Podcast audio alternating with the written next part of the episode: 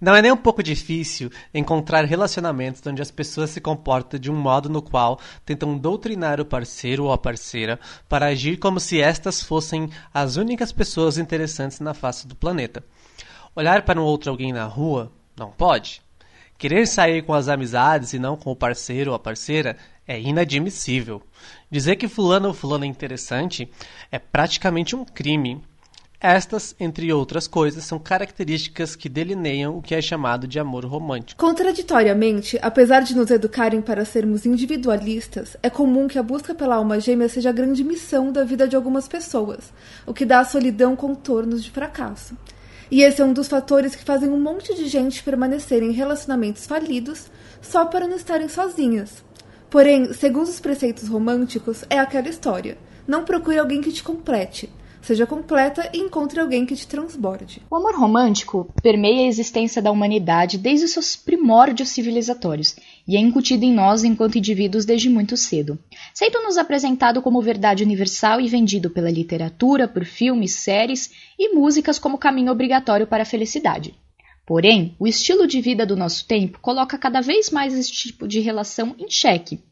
Estaria o amor romântico vendo seus últimos dias? Bom, se você quer encontrar resposta para essa e outras questões do coração, junte-se a nós no grupo de conselhos amorosos do PQPcast. Por quê? Por quê? Por quê? Por quê? Por quê? Por quê? Por quê? Por quê? De por quê pra PQP.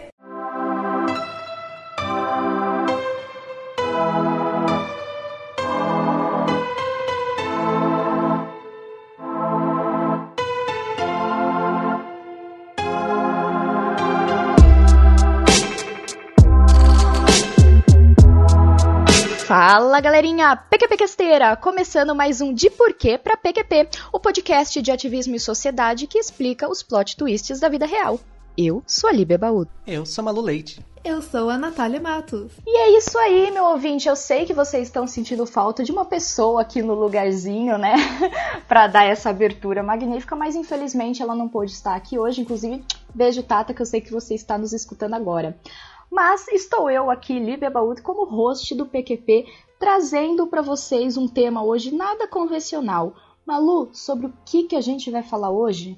A gente vai falar sobre a idealização do amor romântico e das suas complicações. Olha, um tema nada convencional, não é mesmo, ouvinte? Malu, você vai explicar um pouquinho da origem desse termo pra gente, como isso nasceu? Porque logo na introdução a gente já percebe que é, a gente já questiona, na verdade, que o amor, pelo menos as relações que a gente conhece hoje, monogâmicas, heteroafetivas, pode ser que esteja com seus dias contados aí, né? Pode, pode dar uma caidinha. Explica pra gente como isso pode acontecer e qual a origem disso tudo. Então, é, esse rolê é bem complexo, né?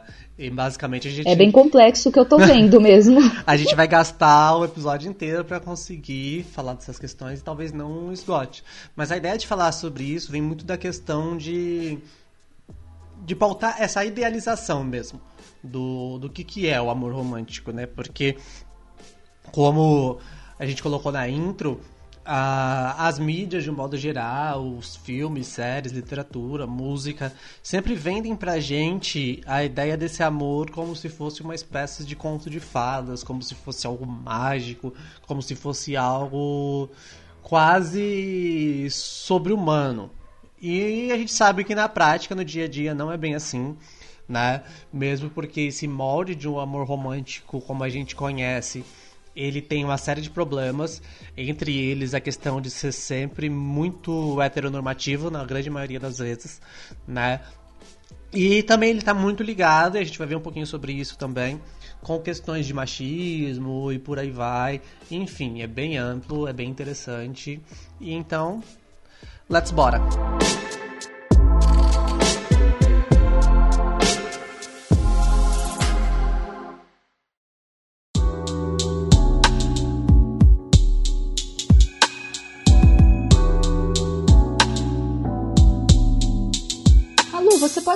Explicar um pouquinho desse conceito de amor, do que, e quais períodos eles foram, eles, esse tipo de termo foi se, foi se transformando? Então, uh, nas pesquisas aqui eu encontrei uma definição de amor que ela é ligeiramente acadêmica, né? Mas basicamente a gente pode dizer que esse conceito de amor que a gente conhece hoje, ele atravessa os séculos. Né? Uh, na Grécia Antiga, por exemplo, ele era sentido como uma força unificadora e harmonizadora, presente tanto no amor sexual como na concórdia política e na amizade. Né? Quando ele é direcionado à beleza, significa o anúncio do bem. O verdadeiro amor é o reconhecimento do bem e da verdadeira beleza. E estes sim são valores permanentes. Entender isso é partir para uma fase madura e contemplativa e espiritualizada. O belo passa ao estatuto do bem, não se concretizando apenas na beleza sensível. Ou seja, uh, resumindo um pouquinho desse, desse conceito aqui, uh, a gente tem que entender uma coisa. Quando a gente fala de amor apenas, a gente está tá falando de um sentimento universal que pode ter diversos vieses, por assim dizer, né? Como diria Camões, depois parafraseado por Renato Russo, o amor é fogo que arte que se vê, por exemplo, né? Uh, então ele é esse sentimento universal que atravessa os séculos e está muito ligado com essa questão do bem, né? É o sentimento mais genuíno para com o outro, que muitas vezes, dependendo da cultura, envolve cuidar, envolve se preocupar, envolve querer estar perto, envolve companhia. Isso transcende o conceito do amor romântico. A gente tem outros tipos de amor, né? Como que existe entre uma amizade, o amor entre mãe e filho, enfim, existem diversos contextos. Aqui a gente vai focar um pouquinho no amor romântico, né? Que é esse amor do casal, né? De você encontrar a sua alma gêmea, a sua cara metade, a sua metade da laranja, a sua tampa da panela, enfim, qualquer uma dessas metáforas extremamente bregas que a galera utiliza por aí. É disso que a gente vai estar falando aqui hoje, né? E ao longo dos anos, esse conceito de amor romântico, ele também foi se adaptando à realidade em que ele estava inserido. Né? Uh, inicialmente, o que, que a gente tinha? A gente tinha, falando de uma maneira bem resumida, tá, gente? Porque se eu for, se eu for ampliar aqui, uh, a gente poderia fazer um episódio de quatro horas, né? Mas, basicamente, o amor romântico, ele está muito pautado numa questão de heterossexualidade, e numa questão funcional de hábitos reprodutivos, né? Então você precisava encontrar alguém, um par, né, para que você pudesse ter relações e constituir uma família, ter a sua prole e assim manter a sobrevivência da espécie. Em aspectos mais originais, por assim dizer, mais primordiais, lá da, do início das coisas, não havia é, essa conotação sentimental, emocional de vínculo nessa relação. Ela era uma relação funcional, né? Você se unia a uma pessoa para reproduzir e criar essas, esses, esses filhos, né? Então a proximidade deste casal ela se dava por aspectos extremamente práticos. Então, vocês, a convivência ela vinha justamente disso. Vocês tinham filhos juntos e precisavam permanecer juntos para garantir é, o melhor cuidado possível para esses filhos, né? E em nenhum momento aqui a gente está falando de romance como a gente conhece hoje. Né? Em nenhum momento aqui a gente está falando de grandes amores ou qualquer coisa nesse sentido. É basicamente uma coisa de sobrevivência da espécie. Né? Daí. Instinto, quase, né? Exatamente, quase uma questão instintiva mesmo. E aí, junto no combo aí do, do mito do amor romântico, a gente já tem começando a ser implantado um outro mito que anda de mão dada aí com o mito do amor romântico, que é o mito da monogamia, né? Por uma questão de você ter que cuidar dessa prole junto com o parceiro ou a parceira que te ajudou a gerar, criou-se o hábito de ambos permanecerem juntos e eventualmente não ter relações com outros parceiros. Claro, isso foi se refinando ao longo das épocas. Uma, uma, uma pausa aqui. É, pensando que até, sei lá, 100 anos atrás o ser humano vivia muito menos. Era muito mais fácil você viver uma vida toda com a pessoa só quando você morria Exatamente. Ótima observação, né? Não tinha parado pra pensar por esse aspecto e faz todo sentido. É, então tinha muito essa questão, né? De constituir um núcleo familiar que inclusive é uma coisa extremamente primitiva, mas é defendida pelo cidadão de bem da família tradicional brasileira até hoje. Hum. Acontece que. Cidadão do bem, entre aspas. Não, então, é que tem a diferença de cidadão de bem e cidadão do bem. Né? No caso aí é o cidadão de bem, né? Moralista lá, defensor da moral e dos bons costumes. E a gente vai ver que nem é tão bons costumes assim. Mas enfim.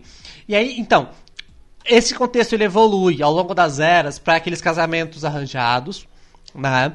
Onde a pessoa, geralmente a mulher, era prometida para alguém, muitas vezes quando nascia, né? Sem o menor desejo de escolha dessa pessoa.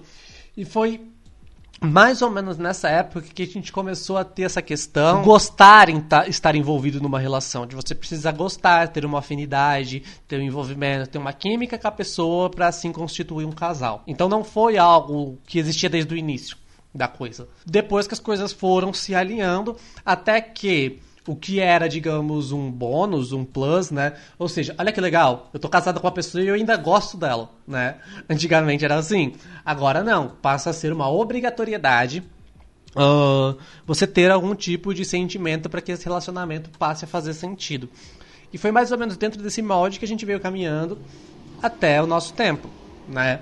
Você precisava conhecer alguém que você se apaixonasse, que você gostasse, e assim você teria uma relação séria com essa pessoa, teria filhos, constituiria, constituiria família e iria é, estampar um comercial de margarina. Família Doriana. Exatamente. Esse foi o molde durante muito tempo, né? Mais uma vez reforço aqui, um molde extremamente heteronormativo e monogâmico. Tanto que é, muitas pessoas acreditam que a monogamia ela é intrínseca do ser humano. Mas não, né? Existem algumas pessoas que sim, de fato têm tendências monogâmicas, mas não é todo mundo. Isso explica, por exemplo, pessoas que não conseguem parar no relacionamento com uma pessoa só. Né? Ou que está sempre ficando com várias pessoas, ou que, sei lá, tem um contatinho por cada dia da semana, enfim, diversos formatos, né? Porque não é um padrão comportamental humano natural, como a gente muitas vezes é, direcionada a acreditar. Nós não somos naturalmente monogâmicos, mas para o amor romântico, sim, a monogamia ela é um pré-requisito, né? Tanto é que muitos traços que a gente vê sendo romantizados hoje, como ciúme, possessividade, controle do outro, que muitas vezes é visto como algo que tem que fazer parte do relacionamento, e spoiler, não tem, uh, vem desse preceito de que para um relacionamento romântico ser um relacionamento romântico, para ser um relacionamento de casal, ele tem que ser monogâmico. Qualquer outro formato, ele foge desse tipo de relacionamento. E heteronormativo, né? Porque sempre é um rapaz muito garboso nossa, me sinto de chique e velha falando essa palavra, né? Garboso. Um rapaz muito garboso. É do seu tempo, maluco? Não, não é do meu tempo. Essa palavra? Gente, eu posso pedir, por favor, vocês pararam com essa conversa de, tipo, dar uma lucetinha porque eu sou mais velha. eu sou cinco anos mais velha que a Malu. Ok. Ai, gente, mas eu adoro. Eu, Aí eu as, fico, as minhas diversões falando... é chamar a Malu de coach e falar do tempo dela. Então, é que eu já assumi pra mim que eu tô virando tia. Então, eu, eu, já incorporei o personagem, sabe? Mesmo eu não sendo a mais velha do, do podcast. Do rolê. Porque eu não sou tia, entendeu? Eu já incorporei. Então eu não admito que você seja. e de fato, eu sou tia mesmo, né? Eu tenho um sobrinho que me chama de tia Malu, então tá tudo certo. Ai, minha, a minha sobrinha, a minha sobrinha me chama de Auntiná. ela não faz, é, tipo, ela não faz ideia do que é ser uma pessoa velha, tipo, então... Que, meu sobrinho... Ela ainda não sabe esse conceito. O meu sobrinho também não, porque eu, eu, eu vou pra lá e fico conversando com ele sobre Pokémon. Então, provavelmente ele deve achar que eu devo ter quase a mesma idade que ele, mentalmente falando.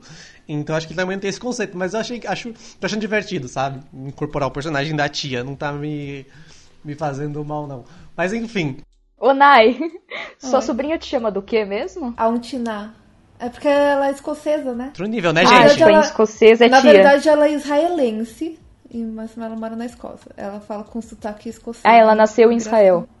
Ela nasceu em Israel. Aí, tipo, seria uma palavra em hebraico. Ah, ela nem fala hebraico, ela tá pra começar a aprender agora. Mas acho que é inglês, não é? Ah, então é inglês, escocês é. mesmo, né? É, ela fala só inglês. Ela fala tchau e beijo em português. O meu sobrinho também. Ai, que lindinha. Meu sobrinho também é estrangeiro, ele nasceu em Sorocaba. Ah, em Osasco. não, Osasco não, eu não tenho família em Osasco, não moro em Osasco, eu só trabalho em Osasco. Não me vincule a Osasco. Você mora onde Eu mesmo? moro perto do Capão aqui, Campo Limpo e tal. Sou Ah, vizinha da tá. Tata. E aí, enfim, voltando, Eu gente. trabalhei em Sorocaba. Trabalhou? Desculpa. Eu morei sete anos Desculpa lá. nada, eu não sou host, eu posso desvirtuar à vontade. É verdade. Quem tem que manter o controle aqui é a Líbia. E a Líbia que tá provocando a gente pra falar de outras coisas. Então, Eu pois fazendo de é. propósito, né? Vai estar, vai estar Mas eu adoro uma julgada descontração, com- assim, meio essas pautas longas, complexas. É bom, o ouvinte gosta, não é verdade? Ouvinte, deixa aí se você gosta. Eu pensei que a gente ia cortar gente tudo continua. isso. Eu pensei que a gente ia cortar. Mas enfim, Não, não, pode deixar, mas eu achei sensacional. Voltando, gente, então. É uma lógica heteronormativa, porque, então, como eu estava dizendo, né? É um rapaz muito garboso que encontra uma donzela fina para se relacionar e assim ter um relacionamento feliz para sempre, né? O que, inclusive, eu acho muito contra- é, curioso nesse, nessa lógica até de conto de fadas, né? Porque, de fato, de fato, se a gente for parar pensar, o final da história, que é onde colocam felizes para sempre, teoricamente seria o começo, né? Porque até então foi todo desenrolar pra esse relacionamento acontecer e se efetivar, né? E o felizes para sempre não é tão automático assim como os contos de fada nos fazem acreditar, né? Mas enfim, é uma lógica heteronormativa, né? Hoje, pensando um pouquinho de inclusão, diversidade, você até vê umas obras tentando fazer um esforço para encaixar casais homoafetivos ah, nesse molde. Mas ele sempre foi um molde. Sabe o que acontece? Geralmente a pessoa que tá preocupada com isso, ela já vai ter uma conscientização é, de que esse romance é, meio de Romeu e Julieta, assim, shakespeariano, ele já não é, é, algo, tipo, uma narrativa válida. Né? O, o, o, a- a- o amor que acontece é, instantaneamente, paixão. é, então, a pessoa, quando ela vai, ela vai fazer um, um relacionamento é, que sai da, do heteronormativo, ele, ele, ele vai tentar fazer um relacionamento real também. Né? Mas a realidade. Então, você raramente vai ver é, as duas coisas juntas. Porque se a pessoa tá pensando em fazer algo realmente interessante, ela vai sair desse conceito, né, da romantização. Eu acho que um dos conceitos, um dos exemplos, né? Assim, exemplos não falta, tá, gente? Mas um exemplo bem acessível pro ouvinte aí que tiver acesso à TV aberta, que talvez eu acredito que ainda esteja passando, não sei, porque faz anos que eu não assisto TV aberta, é a bendita da Malhação, né? É, o casal Malhação é típico exemplo do amor romântico representado nas telas. Qualquer filme de comédia romântica, né? É o contexto, é o conceito de amor romântico. Né? É um casal que está predestinado a ficar junto porque eles se amam e teram felizes para sempre, né? E qual que é a maior problemática ah, deste amor romântico hoje? Ah, um dos maiores problemas do amor romântico hoje é que ele não tem mais essa funcionalidade que se tinha quando criou essa ideia de um casal heterossexual monogâmico constituindo uma família para perpetuar a espécie. Né? O nosso estilo de vida hoje não contempla isso dessa maneira arcaica e engessada que se deu sempre. Né? Tanto é que, por exemplo, uma coisa que eu sempre costumo comentar. As pessoas falam que antigamente os casamentos duravam muito mais do que hoje, né? Vamos lá. Um aspecto. Primeiro é esse que a Ana falou. As pessoas viviam menos, né? Então você... Não, não é só isso. é, porque assim, eu tava falando até com o meu é, cunhado sobre isso, porque ele falou que. Ai, vários amigos meus que tem, casaram na mesma época estão se divorciando e a mulher que tá. que tá deixando o homem. E aí a minha mensagem também falou que ela conhece várias mulheres, sei lá, tipo, do prédio dela, que elas, tipo, mega traem os maridos, assim. E aí eu. E aí, tipo, minha resposta foi igual pros dois, assim, claro, é, tipo, tá deixando de ser tabu várias coisas que antes eram pra mulher. A mulher antes não tinha a opção, se ela tava num relacionamento abusivo ou tava num, num relacionamento infeliz, ela não tinha a opção de se divorciar. É claro que agora tá tendo mais divórcio do que antes. Antes a mulher se divorciada, ela era vista como párea, ela era vista como. não era uma mulher do bem, exatamente, de bem. Ela era, não, era uma mulher reconhecida mais pela sociedade como, como, é, como um membro da sociedade válido. Então é claro que ela não ia querer se divorciar, né? Ela não ia querer é, é, procurar nada além daquele relacionamento. Ela ia fazer de tudo para ficar nele, porque ela não ia, ia, querer se ver ser vista é, como párea. Ainda tem vários tabus, mas é muito menor. E quanto men menos tabu a gente tiver, mais você vê, vai ver é, os é, casamentos com menos prazo. Porque parece que, tipo, os homens, sei lá, tipo, continuam casando achando que estão no século passado. E aí a mulher olha pro lado, olha pro outro e fala assim, beleza, tipo, não era isso que me venderam quando eu era criança. Eu vou atrás de outras coisas.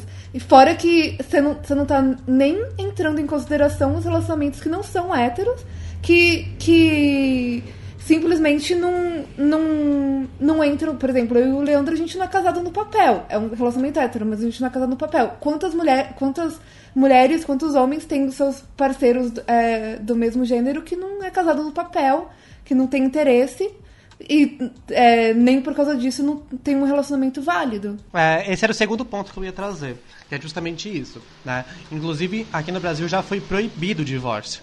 Né? Então você não tinha essa opção, de fato, até legalmente falando, de se separar né? E aí tem todos esses aspectos que a Ana falou, que ela até economizou um pouco da minha saliva, muito obrigada. É... e também tem uma outra questão que é o nosso próprio estilo de vida, né? Como a gente já disse aqui, nós somos cada vez mais educados para sermos individualistas e focar no eu mais do que em qualquer outra coisa. Antes as pessoas existiam para uma família, para um casamento, qualquer coisa assim eu particularmente acho um tanto quanto cafona, né? E machista também, porque no fim das contas a, o peso de tudo isso ficava nas costas da mulher, né? Que era impedida de uma série de coisas para poder virar dona de casa. Mas então a gente tem esse estilo de vida muito mais dinâmico e às vezes não é interessante você gastar tempo e energia com um relacionamento amoroso.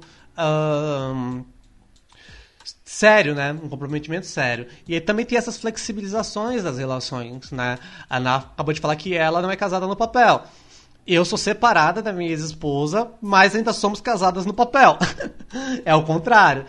Justamente porque não foi interessante pra gente se separar, nós nos damos bem e tal, e ninguém quer casar de novo tão cedo, né? E sobre isso que tudo que a Ana tava falando, eu me lembrei agora de uma frase que eu acho incrível, né? Que você escuta aqueles caras machistas falando assim, né? Ah, não existe mais mulheres como antigamente? Aí fala, pois é, o problema é que homens ainda existem, né? É. É. o problema é que homens ainda existem, porque é justamente isso. E acho que isso dialoga muito justamente com esse fato de que uh, as mulheres estão entendendo que elas não precisam ficar em um relacionamento que é um relacionamento bosta, não tem outra palavra para poder usar, uh, para manter aparências que nem era há pouco tempo atrás. Pra você ter uma ideia, minha mãe. Ou para poder sobreviver, né? Porque é, hoje, hoje em dia a mulher pode, pode sair e arrumar emprego. Não foi sempre assim. Sim, ou ela casava ou ela trabalhava, né? Ou ela simplesmente morria de fome. É, é isso, virava mendigo. Minha mãe passou por tudo isso e até hoje você vai conversar com ela, por mais empoderada que ela seja, ela tem ali no intimozinho dela um ressentimento de falar assim, tipo, putz, eu sou uma mulher separada, sabe? Porque é isso, a partir do momento que. Porque havia esse costume, né? De que se a mulher era separada, é porque ela não foi boa o bastante para permanecer. Pra manter o homem. Pra manter o homem, pra permanecer no casamento. Logo, provavelmente ela vai morrer sozinha, tá? Porque ela já era estigmatizada desta forma. Então, era um outro momento, era um outro formato. O, o próprio, a própria frase morrer sozinha é uma frase que vem disso, né? Porque é, eu posso não estar tá com um parceiro fixo e eu posso não morrer sozinha. Tipo, eu posso ter amigos, eu posso ter é, outro tipo de família. Né? Exatamente. Como diria a Valesca Popozuda, solteira assim sozinha nunca. É... Enfim.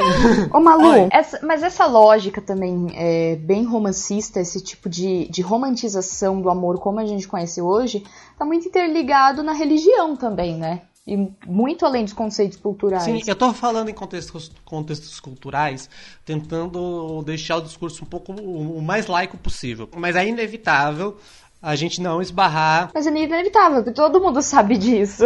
Porque assim, porque o que, que acontece? É um padrão que ele se repete ao longo das eras, desde a Grécia Antiga, em diferentes civilizações com diferentes crenças. Mas ainda assim, sempre tem a interferência de alguma religião né? Por que, que eu decidi ter esse discurso um pouco mais laico? Porque por a gente estar num país predominantemente cristão, haveria um risco de cair que só o cristianismo faz isso. Não que ele não faça, ele faz muito também. Né? Mas não é uma exclusividade dele. Então, passa por essa questão religiosa, começando pelos próprios preceitos bíblicos, já que a gente está falando de doutrinas cristãs, né? que me colocam Adão e Eva né? Não, só é, é, é, porque é tão antigo isso que na verdade. Desculpa, é que eu sou totalmente. Que nem, que nem a Malu, eu sou totalmente. É, é, esqueci o nome do, da. De quando você não acredita em Deus. Ateia. Obrigada. É, eu sou totalmente ateia. Então, é, o que eu vou falar agora é baseado nisso, né? Mas, tipo, a própria pessoa que escreveu o Adão e Eva tinha uma noção de romanticismo na hora que ela escreveu. Sim, porque isso é de muito antigo, né? De demanda de sociedades que são antigas. Tipo, poderia, as religiões poderiam ter surgido aqui no Brasil e até o mesmo pensamento, entendeu? Apesar disso acontecer até hoje de uma forma, sei lá, mais violenta do outro lado do mundo. Que era inclusive o que a gente estava falando naquele episódio de feminismo na Índia. É, mas isso é interessante, uma coisa que você levantou. Será, será que o, a, os relacionamentos entre a, a, população indígena, por exemplo, do Brasil, era assim? É algo que eu não, eu não tenho. essa, eu não tenho conhecimento. É, Olha.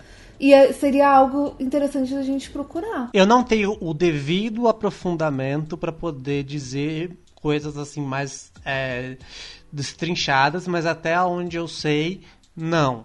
Não, não existia esse molde monogâmico é, que a sociedade ocidental europeia colocou. Até onde, é, tipo, pouco conhecimento que eu tenho, a população indígena, ela, é, tipo, os vários povos, né, porque não é uma pessoa, não são uma coisa só, mas culturalmente falando, eles tinham algo é, é, é, essa identidade da, da, da comunidade.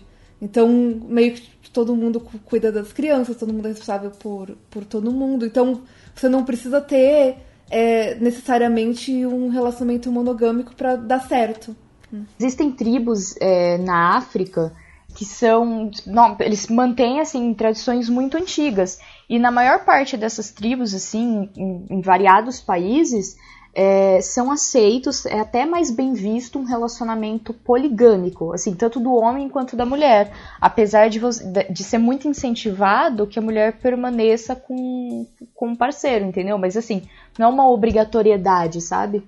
Não é um tabu para eles. Mas é aí que tá, então. Então tem essa questão do dos aspectos religiosos, sim, que influenciam.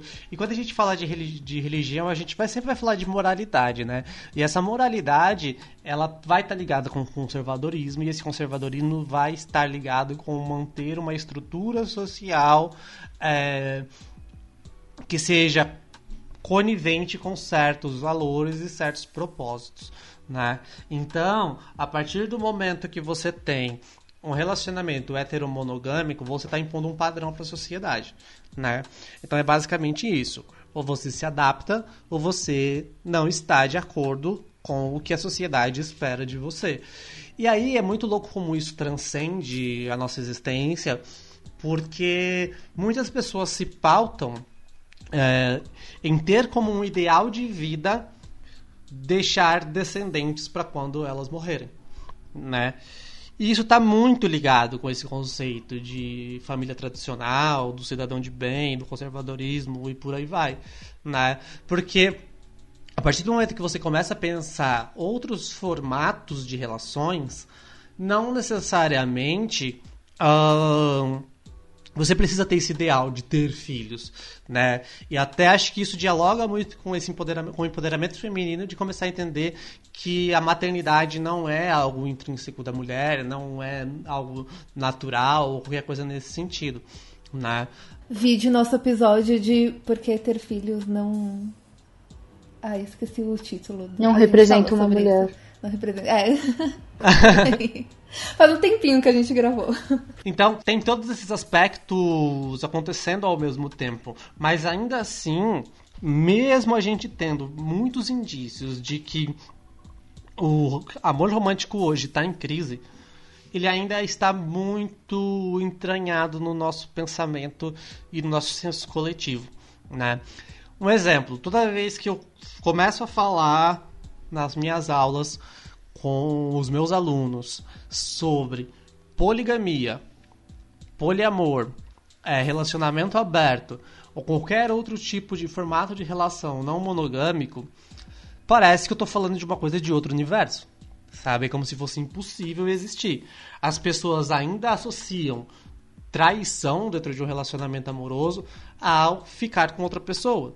E não necessariamente é isso. Ou a promiscuidade, né? Exatamente. Porque tanto é que talvez, pode ser, eu já quero fazer até um parênteses aqui, porque pode ser que o ouvinte esteja com a mesma cara de interrogação que os meus alunos ficam quando eu falo isso. Que, o que, que acontece? Quando eu falo, ah, traição não é, não é sinônimo de, de ficar com outra pessoa. Daí a pessoa fala, e é o que então? né? De... Traição de confiança. Exatamente, é uma, é uma traição de confiança, é uma quebra de combinados, né? E aí o exemplo que eu dou, eu já tive um relacionamento aberto.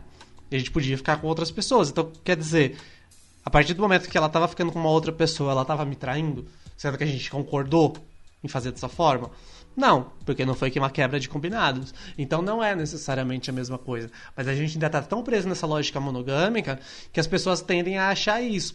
E eu acho que um dos sintomas mais problemáticos do relacionamento é, monogâmico dentro desse molde romântico de que um nasceu para o outro e toda essa aura mágica é justamente os estragos que o ciúme faz dentro de uma relação, né?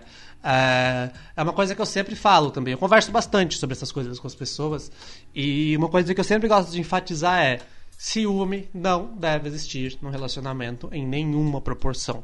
Porque as pessoas romantizam esse ciúme como se fosse algo, algo bonitinho, como se fosse sinônimo de preocupação, qualquer coisa nesse sentido. Não. Ciúme é um sentimento de posse, de possessividade, né? Como se o outro... Ai, aquelas pessoas se perguntam assim, ah, mas você não se preocupa? Aham. Você não, você, você não, mas você não quer saber? Você não fica com, com medo? Aham. Meu... Então, é o ciúme. Romantização do ciúme. O né? ciúme ele pode seguir por dois caminhos, que é a possessividade, né, você se sentir dono e querer ter controle do outro, ou insegurança, de você não achar que você pode, aquela pessoa pode te trocar a qualquer momento, ou os dois, né? andando juntos. Mas de qualquer forma, nenhum desses caminhos é algo saudável e é algo que tende a desgastar essa relação ao longo do tempo, né? Não vai ser gostoso, não é gostoso ter uma pessoa te controlando, não é um gostoso ter uma pessoa e não é prova de amor. E não é prova de amor, exatamente, o tempo inteiro, né? Mas isso só existe por conta disso, por conta da monogamia e por conta dessa romantização, né? Porque a história é meio assim, ah, se que nem por exemplo, nossa, gente, quero morrer de catapora, com aqueles casais que o parceiro ou a parceira não pode olhar para uma outra pessoa na rua que a pessoa já fica toda dando showzinho, né? Quero morrer com isso, né? Porque é mais uma vez sintoma de possessividade e sintoma de insegurança, né? Se a pessoa ela tá com você e é um relacionamento monogâmico, ela tá com você e ponto, né? Ela pode olhar para 46 pessoas. Se você confia, se você acredita naquela pessoa, dane-se né? Quando eu tava casada. Se você não confia, você não devia estar com aquela pessoa. Exatamente. Esse, é, é, tipo, é só se separar. É, a, a, eu tô, tô, adorando porque a Ana tá complementando tudo que eu ia dizer e eu não fico no monólogo da tia Malu, né? É... é legal, a gente tá numa sintonia de pensamento bacana. E eu que achei que essa pauta ia ser difícil, hein, Malu? Não, é porque assim, o conteúdo, quando a gente olha a teoria, ela é complexa. Mas é uma coisa é. que tá muito não, no nosso é cotidiano. É legal de falar. É uma... Tipo, faz muito sentido. Eu nunca pensei uma pauta como essa. Tanto que eu bati o olho, eu já, já entortei a cara, né? tipo, nossa, você host de uma pauta assim, Malu, o que, que você fez? É que assim, é, é um assunto cotidiano, certo? Porque tá, É, é tá nas nossas vidas o tempo inteiro essas coisas. Só queria contar um exemplo de que quando eu conto pras pessoas que quando eu tava casada, eu e minha ex, a gente olhava pras pessoas na rua juntas, as pessoas acham o fim do mundo. Tipo assim, eu, olhava pra alguém e ela olhava e falava, cadê? Pra quem que você tá olhando? Aí eu mostrava pra ela, ela falava, nossa, é bonita mesmo, hein? Aí ela, olha aquele carinha ali, que bonito. Eu olhava assim, é, estiloso. E a gente ia comentando, sabe? A gente ia trocando as nossas opiniões sobre as pessoas na rua, sabe? É, era uma coisa muito descomplicada. Tanto é que é, a Líbia vai me zoar agora de novo, mas eu me sinto às vezes uma coach de relacionamento. Mas você sabe que. mas Você sabe, pensando Existem. assim, porque eram duas. Porque eram duas mulheres olhando outras pessoas. Não existia uma masculinidade a, a ser protegida. A mulher, ela só não fala. É, porque você fica com medo de, de machucar. Tipo, a masculinidade é do, do seu parceiro. Tipo, Então- então, a gente fica, melhor ficar quieto, porque senão ele pode é, achar que, que ele é, tipo, é menos, assim. Mas olha como que é louco. E, e entre duas meninas não tem isso. Tipo, você tá, tá tudo bem. Então, mas o louco é que acho que talvez nesse momento era onde a minha transgeneridade já estava se manifestando nas entrelinhas, porque até então eu era lida como a figura do gênero masculino. É, então, Ah, então, não é- estava sabendo dessa. então éramos socialmente Mas- vistas como um casal hétero, né? Claro, entre nós nós já sabíamos que tinha alguma coisa diferente. Meu próprio comportamento nunca foi um comportamento de um homem, porque eu não sou um, né? Mas com certeza isso já, facilita. já não tinha, já não tinha, é, já não tinha exatamente aquela, aquela a, a proteção da, da, da masculinidade. Então tudo bem. Não tinha o chorume do comportamento É, masculino, porque isso. eu nunca fui um homem. É. E aí ficava muito mais fácil, né? É, fazer, rolar as coisas, mas ainda as pessoas estão muito travadas nisso e acho que esse, essa- esse parênteses que a Ana fez é muito válido justamente por isso, porque a masculinidade frágil ela acaba sendo mais um fator que cria um complicador dentro dessa situação.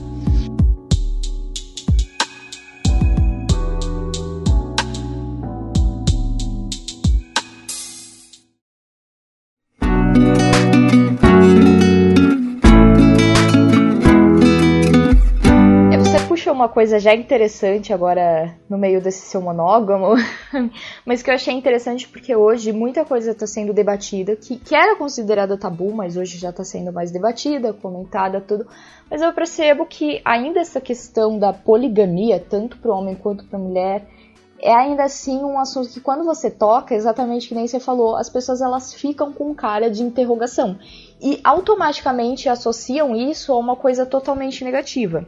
Tanto que quando a gente vai falar de poligamia, se a gente falar do homem olhando para mais mulheres nas ruas, estando com a esposa junto, é motivo de piadinha, né? Tipo, ai, olha o garanhão, que não sei o quê. Agora, se a mulher fazendo isso ao contrário, não pode, é bem mal visto. Como você vê essa, essa- essa discussão hoje do, do amor romântico, exatamente como você colocou na pauta? Eu acho que a primeira coisa que eu acho interessante a gente pensar é que esses dias atrás eu tava conversando, acho que eu cheguei a mencionar isso em algum outro episódio, tava conversando com um professor colega meu lá no trabalho, ele falou uma frase pra mim que eu acho que é importante pra gente refletir uma série de coisas, né? Que ele falou assim, as pessoas hoje estão com medo de se apaixonar e de se envolver, né? Eu acho que a gente tem que considerar esse ponto, tá? Esse é um ponto. Então hoje, o que, que a gente tem? A gente tem pessoas que ou hesitam de entrar em relacionamentos ou entram em relacionamentos já com um pé atrás. Tipo assim, ah, eu posso me frustrar a qualquer momento.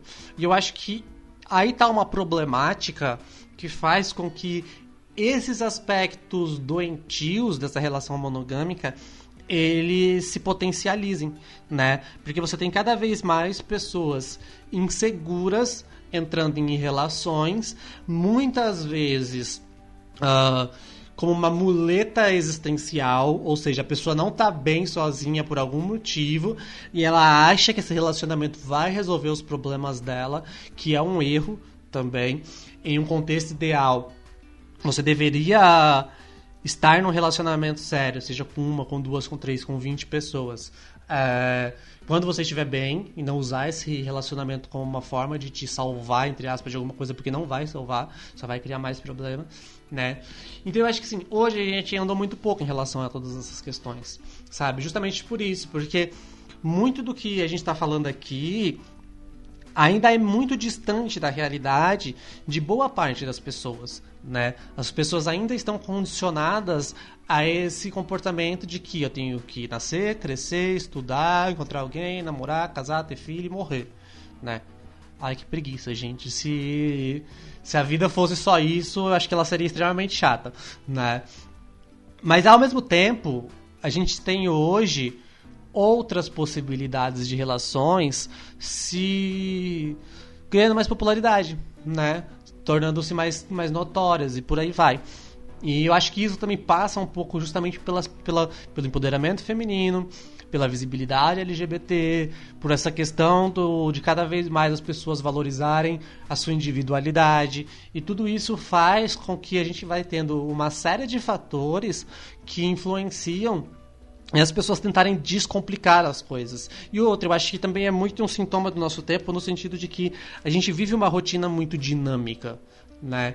Então as próprias relações elas são dinâmicas, né? Você tem um Tinder da vida, que é praticamente um iFood de, de pegação, né? Que você vai lá, você escolhe. Eu ia falar uma outra coisa mais suja, mas tudo bem. É... Agradecer. é um iFood de pegação. Você vai lá, escolhe quem você quer ficar, às vezes nem rola conversa direito. Já vamos pro finalmente das fornicações, né? E, e é isso. Certas relações são dinâmicas e os próprios relacionamentos sérios, eles estão mais descomplicados em alguns casos. E eu acho que é essa a grande questão. Hoje, pensar um amor romântico, pensar, nossa, ó, oh, encontrei o amor da minha vida e vou viver a vida inteira com essa pessoa é burocratizar uma relação.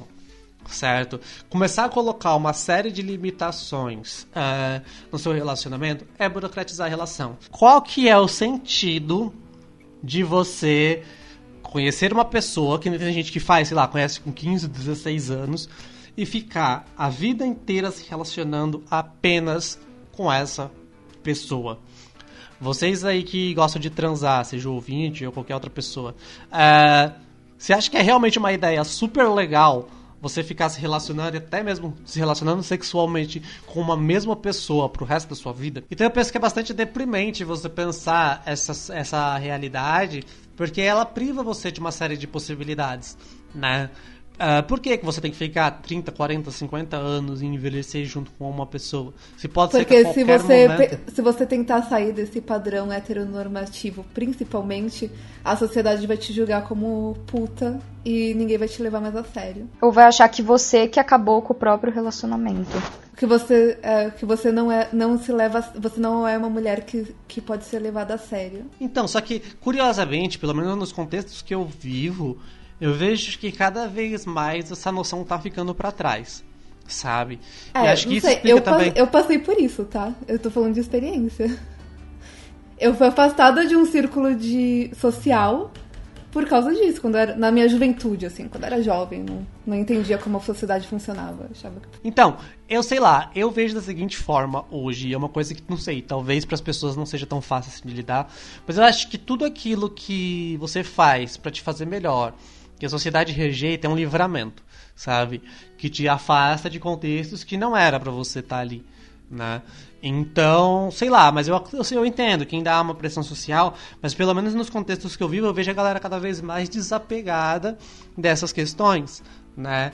Eu fico muito contente quando eu sento para conversar com os meus alunos e eu vejo, tipo, alguns deles se percebendo pansexuais numa relação poliamorosa, sabe?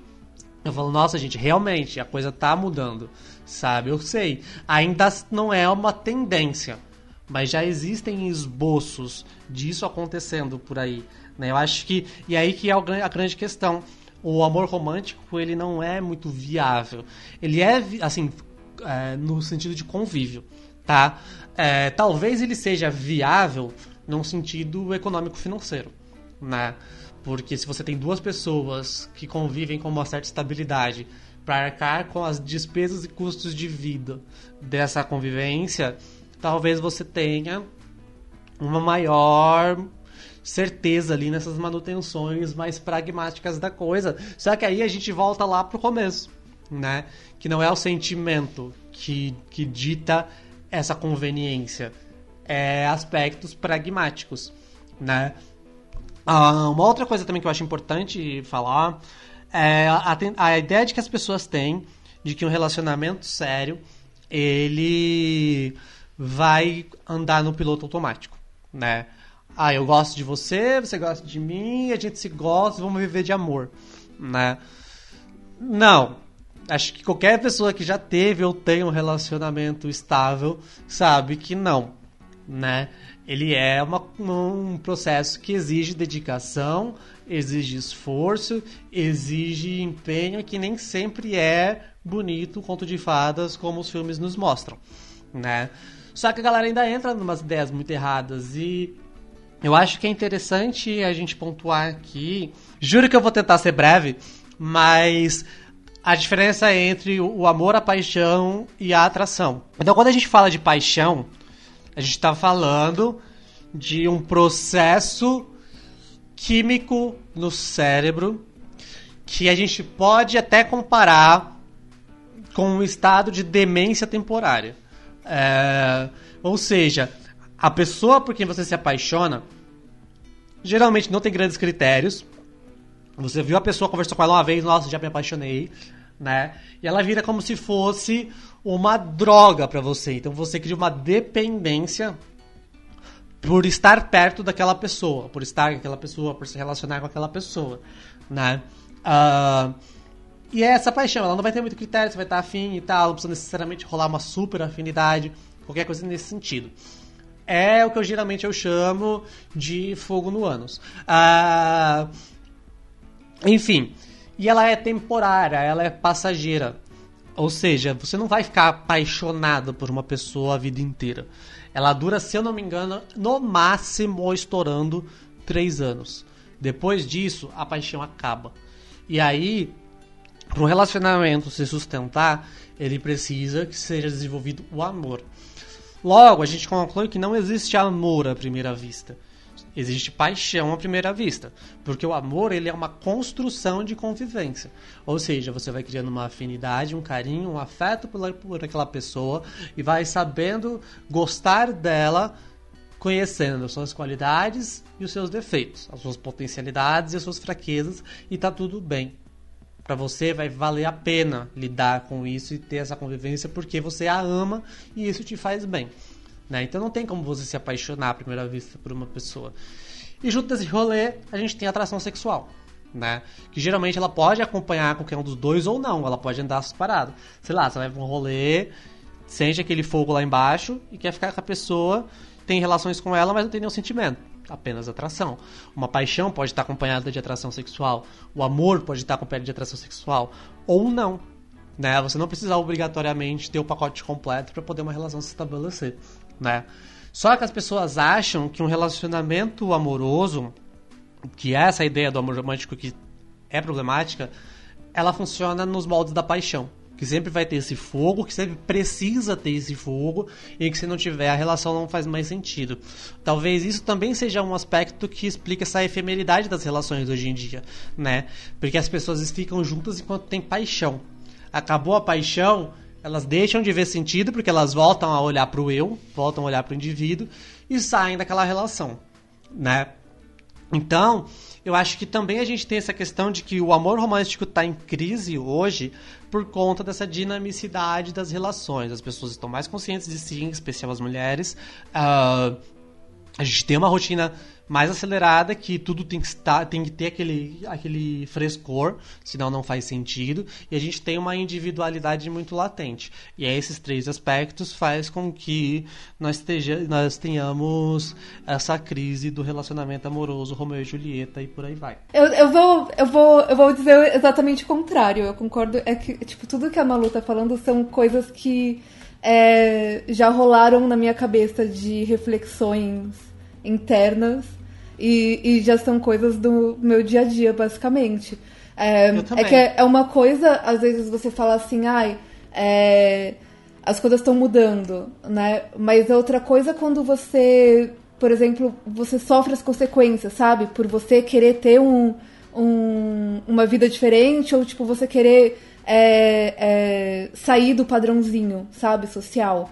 Porque no final você precisa da sociedade, você precisa daquelas pessoas em volta, você não consegue né, viver que, como uma ilha, você precisa que, a- que as pessoas te respeitem, você precisa. Então você cai naquele mesmo problema que as mulheres tinham, sei lá, até 20 anos atrás, quando elas resolviam se divorciar, né? Que é, é, é tipo, ninguém quer se tornar um pária na sociedade, ninguém quer se tornar né? Por mais que você saiba que você tá certo e a outra pessoa tá errada. E as outras pessoas estão erradas. Então a gente ainda tem, tem alguns padrões sociais que a gente tem que esperar, realmente. Tipo, e, e torcer pra. pra e, e conscientemente fazer a nossa parte. Então, quando você vê a outra pessoa agindo dessa maneira, você apoiar e empoderar aquela pessoa pra ela é, procurar a felicidade dela, mas não só isso, né? Eu acho que uma coisa importante que, é, que sai dessa narrativa do amor romântico exatamente esse ponto. É, a gente acha que depois que você acha o amor, o parceiro, a parceira, é, tudo vai mudar, tudo vai dar certo, sua vida foi perfeita. Tipo, agora, agora você atingiu o nirvana, assim, tipo, é, agora você é uma pessoa de valor, agora é, você vai ter o seu final feliz da, da novela, o final feliz da, da Disney. E não é isso, né? Você tá com aquela, aquele parceiro ou aquela parceira do seu lado, não necessariamente vai é, fazer tudo na sua vida dar certo e não é responsabilidade dela garantir a sua felicidade né? E, e não é aquilo que necessariamente vai te, te fazer uma pessoa feliz. As pessoas, elas, elas vão muito tipo, ah, eu não, não estou feliz. E aí você culpa qualquer coisa menos a si mesmo, sabe? Não, não existe, tipo, essa autorresponsabilidade. É, Você acha que é obrigação da outra pessoa, é, ou, tipo, sei lá, tipo, mágica divina que você vai, vai pela sua felicidade. Não é exatamente assim. Às vezes você pode estar em 30 relacionamentos e no final você vai vai vai estar infeliz em todos eles porque não era esse o, o problema. Eu não tô, é claro, isso eu tô falando de coisas mais mundanas, tá? Tipo, se tem uma pessoa te abusando é, é, mentalmente, fisicamente, e a gente já fez um episódio sobre isso, explicando exatamente o que, que é o, o abuso dentro do casamento, por exemplo, é, é, é outro papo. É papo de polícia, não é papo de Aham. você, você tem autorresponsabilidade sobre nada. Eu sou uma mulher trans, homoafetiva, separada e que a- tem a minha ex como minha melhor amiga. Então eu acho que padrões não é muito uma coisa que, que faz parte da minha existência, né? E assim, muito do que eu tô trazendo aqui, inclusive, é baseado até nessas minhas vivências, né? Porque justamente por ah, eu ter tido uma experiência e uma história de vida pouco fora desse padrãozinho que as pessoas vivem, se sentem presas às vezes, que pra mim talvez seja muito tranquilo falar assim, vamos romper com os padrões, né? Mas eu acho que o contraponto que a Ana traz é interessante também, porque não é o contexto de todo mundo. Né? Existem pessoas que, que romperam essa barreira, ou que têm um contexto mais favorável, que conseguem vivenciar esse- essas situações de uma maneira mais fluida, menos complicada, menos tradicional, por assim dizer. Tem outras que não, né? Do meu ponto, na minha perspectiva, é como eu disse, uma coisa que todos esses padrões que eu rompi me ensinou é que toda vez que você rompe um padrão, você se coloca mais perto da onde você realmente tem- tinha que estar. Sabe? Você deixa de viver por conveniências sociais e você vai cada vez mais se encaixando dentro do lugar que é seu, que é confortável. Porém, esse, esse esse lugar confortável ele passa por você romper relações, passa por desgastes, passa por você romper uma série de estigmas e por aí vai. Por 27 anos eu fui vista como um homem branco hétero cis. Rapper. Exato, também. É, hoje eu sou meio quase que o oposto de tudo isso, né? Com certeza foi um choque na minha vida. E poderia ficar aqui horas falando sobre isso, né? Mas eu acho que talvez uma outra questão é justamente isso. Certas verdades, entre aspas, são vendidas para nós como tão cristalizadas e tão imutáveis que tentar romper com elas acaba sendo visto como quase impossível, né? Quando eu começo a falar dessas questões de que tipo você não precisa correr atrás de um relacionamento para ser feliz para as minhas alunas, é muito louco, sabe? Porque eu tô falando com uma adolescente de 15, 16 anos que ela não precisa ficar correndo atrás de homem. E para ela é simplesmente impossível abstrair isso porque ela foi criada só para fazer isso, né? Mas eu acho que a gente está no caminho. Eu tenho bastante esperança de que as relações estejam cada vez mais descomplicadas e as pessoas consigam cada vez mais serem felizes da forma que elas quiserem e parar de se preocupar em manter aparências, que na verdade é o que mais me dá preguiça nesse rolê todo né? Você tentar passar a impressão de que você tem uma vida perfeita, um relacionamento perfeito, um casamento perfeito, de acordo com o que a sociedade espera e não de acordo com o que faz bem para você. O meu único receio é que com essa desburocratização, por assim dizer, das relações, elas acabem se esvaziando e os relacionamentos amorosos, sejam monogâmicos ou poligâmicos, virem um grande Tinder aonde não haja mais esse reconhecimento do outro enquanto indivíduo e esse incentivo ao afeto, né? Que eu acho que é a parte bonita de todo esse rolê e que talvez a gente às vezes está deixando meio de lado, não sei. É uma coisa que para mim particularmente fica meio conflitante essas questões, mas eu acho que o que se tornou hoje o amor romântico, que virou esse negócio moralista tradicional, isso sim é um problema, né? Agora os sentimentos que podem estar envolvidos dentro disso, eu acho que esses não podem perder a sua essência e tem que ser resgatados sempre que possível. Ah, Líbia, eu, então eu vou te perguntar uma coisa, pode? Eu queria muito saber a, da, da a sua opinião a respeito disso dentro da, da religião. Tipo, porque. Da, da, da dentro da lógica islâmica. É, porque. De, de, ou, tipo, na verdade eu tô falando religião em geral, porque assim, entre eu, você e a Malu, você é a, é a única que tá inserida nessa, numa, até numa comunidade religiosa, entendeu? Que é uma coisa que uhum. nem, nem eu nem ela temos. Então, é, é, como que você vê essa conversa toda somente assim sobre é, é, liberdade é, é de relacionamentos é, dentro desse contexto religioso. Tem mais uma hora de conversa? a sua visão dentro de tudo isso. Então, tem uma, tem uma coisa na religião que é a questão da poligamia. Né?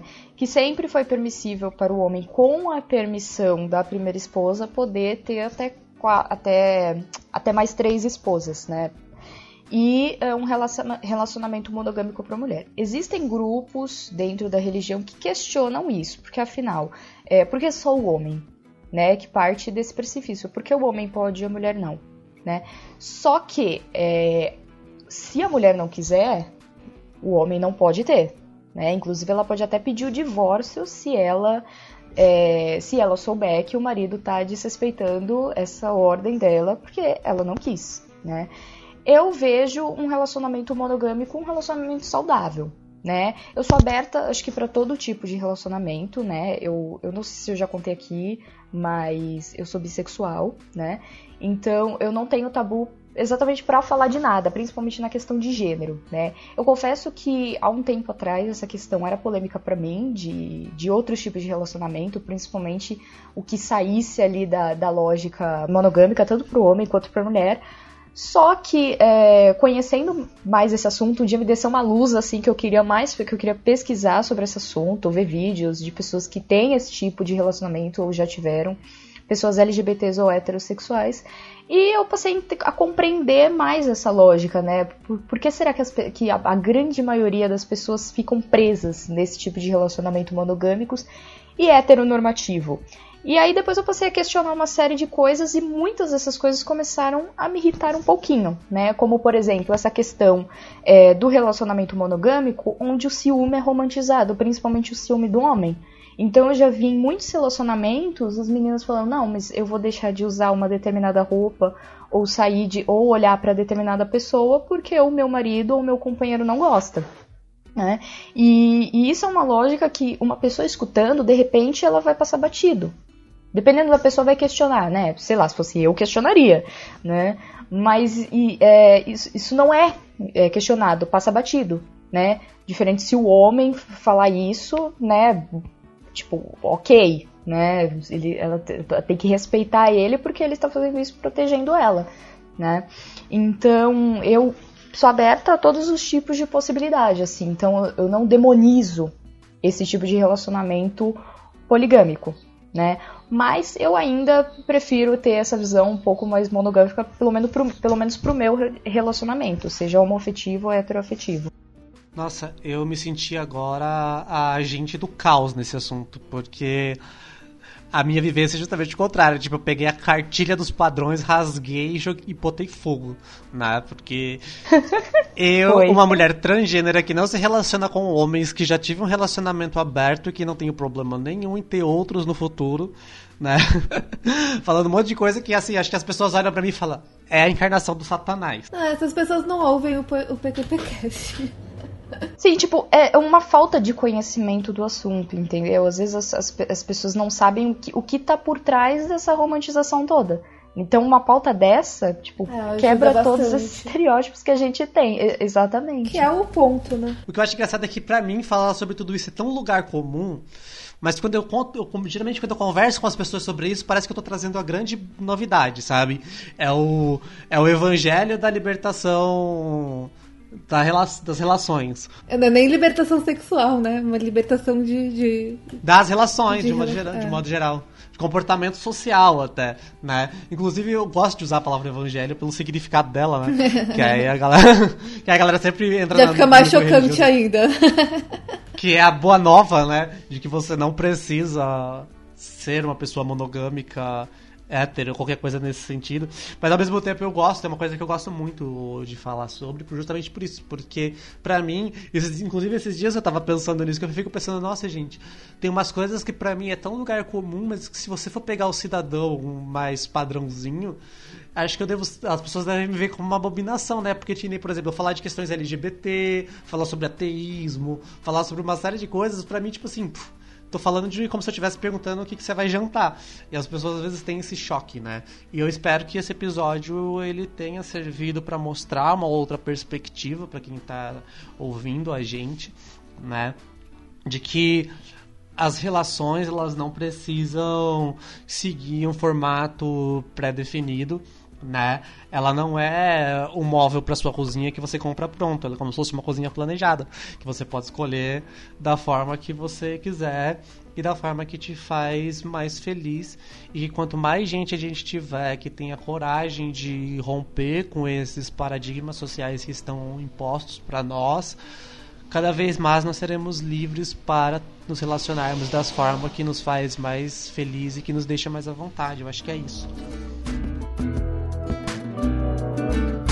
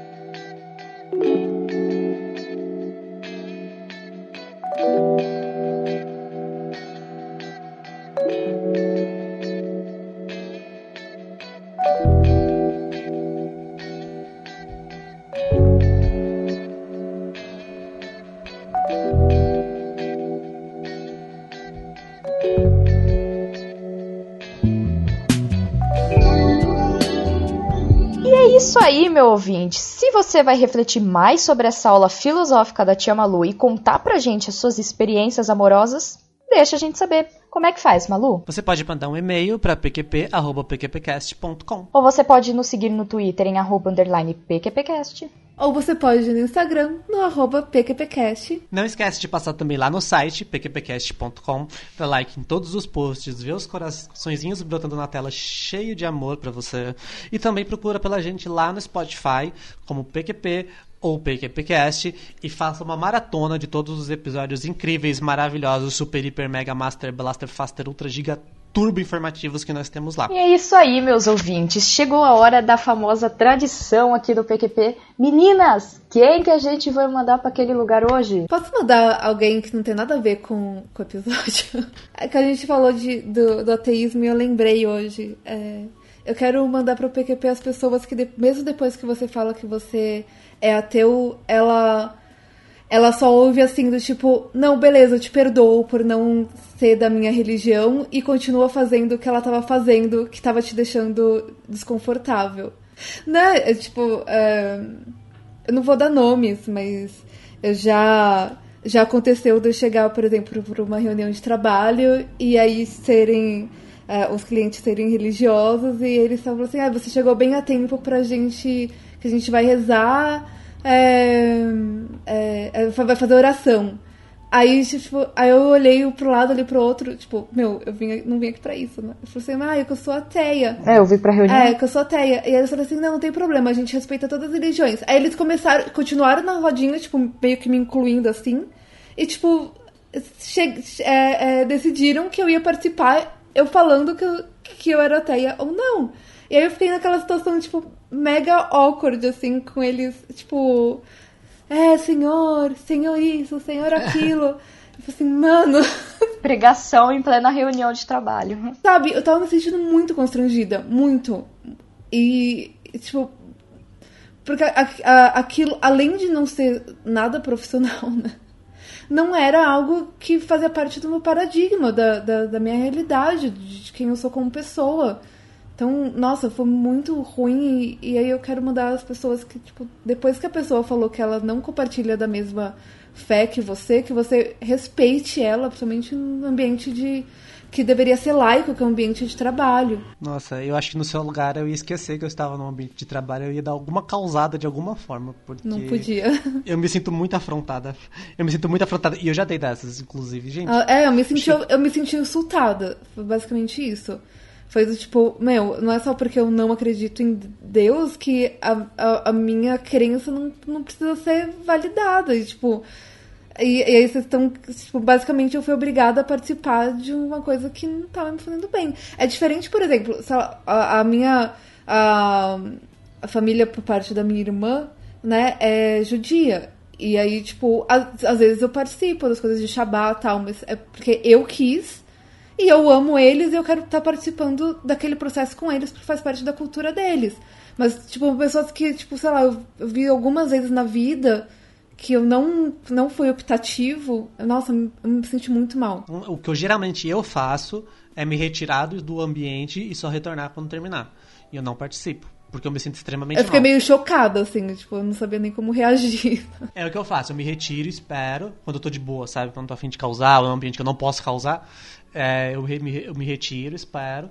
Quando termina, eu volto e aí segue o baile, né? Porque acho que eu penso que é uma forma de eu não me sentir mal com uma coisa que eu não compactuo e também de não atrapalhar ah. o, a cultuação ali que tá rolando, né? Eu quero mandar pra PQP todas as pessoas que acham que só existe um modo de ser, de existir, de amar, de se relacionar, enfim, que não respeita, não considera e não legitima qualquer uma das outras possibilidades que a gente falou aqui nesse episódio. Se você é desse tipo de pessoa, desejo-lhe cordialmente que vá para a PQP. Bom, eu quero mandar para a PQP essas pessoas que ficam romantizando esses relacionamentos abusivos, ficam romantizando ciúmes e ficam normativizando é, relacionamentos onde o cara não deixa a mulher fazer nada, mas ele, o garanhão, pode fazer tudo. Se você é esse tipo de pessoa ou concorda com esse tipo de coisa,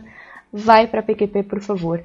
Meninas, mais alguma coisa para complementar? Não se relacionem com caras. Não, brincadeira. Se relacionem com quem você quiser. Seja feliz. Se relacionem Todo episódio, a Malu tava falando para as pessoas não favor. fazerem sexo. Agora ela tá falando para as pessoas...